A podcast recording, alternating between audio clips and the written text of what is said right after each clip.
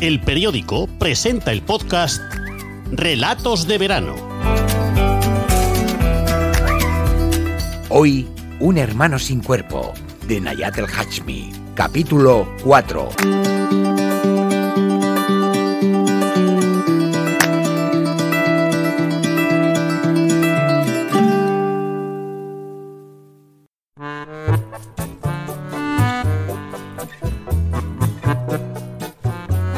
Entre mascarillas, guantes, distancia física de los demás y el trabajo sin descanso mientras la mayoría de la gente era obligada a quedarse en casa y las calles se iban vaciando, tuve la sensación de que el mundo se acababa. El mundo se acababa, pero yo no podía dejar de trabajar y trabajar sin parar porque muchas empresas hacían esa cosa nueva llamada ERTES, que en realidad era que despedían a la gente.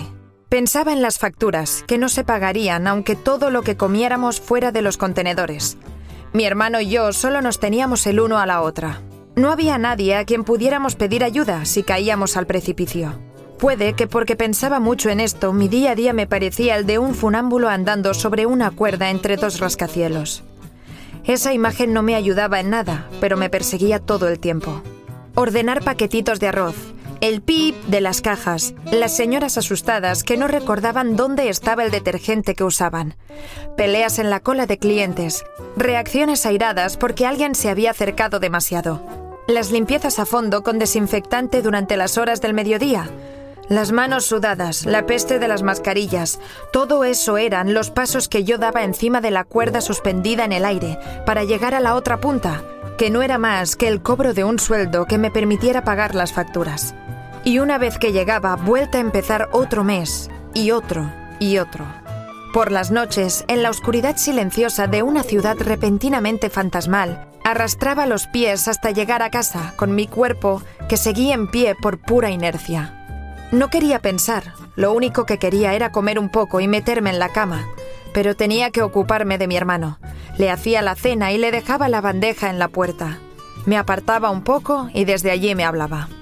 Me contaba lo que le había indignado ese día.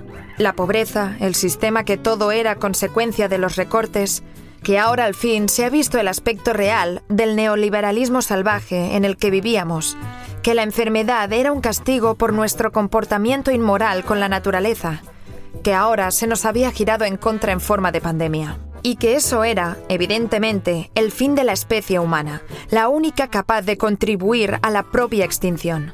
Ya no hay nada que hacer, me decía. Y yo me iba a dormir para levantarme al día siguiente y dejarle el desayuno antes de ir al súper. Se había rapado al cero para no gastar agua.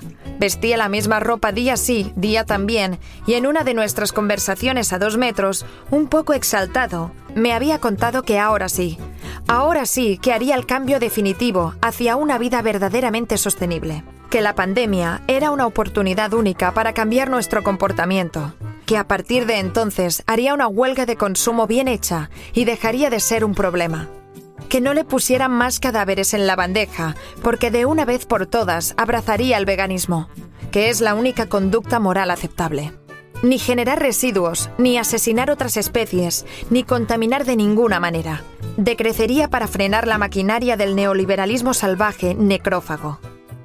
Todo esto me lo decía con el rostro demacrado, más pálido que nunca, yo le preguntaba por los síntomas y él me decía que no me preocupara, que él estaba bien, pero que de todos modos a lo mejor ya nos iría bien a todos reducir un poco la población mundial y que la naturaleza es más sabia que nosotros y sabe muy bien lo que se hace. Me asustaba oírle decir ese tipo de cosas y me parecía que se estaba yendo un poco de la realidad que de tanto estar encerrado en su habitación, conectado con un mundo completamente virtual, estaba perdiendo la perspectiva sobre las cosas. Le recordé que quienes se morían eran personas, como él y yo, y abuelos que no tenían culpa alguna del neoliberalismo no sé qué, pero los ojos de mi hermano se habían vuelto de vidrio. A lo mejor porque dormía poco, enganchado como estaba Internet.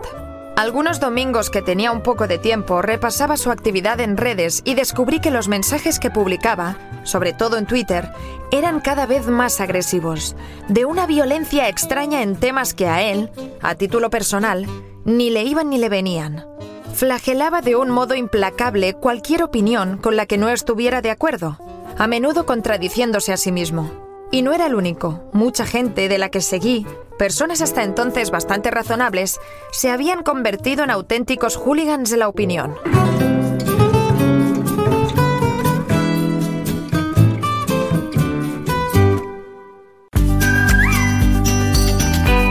Hasta aquí el capítulo 4 de Un hermano sin cuerpo, de Nayat el Hachmi.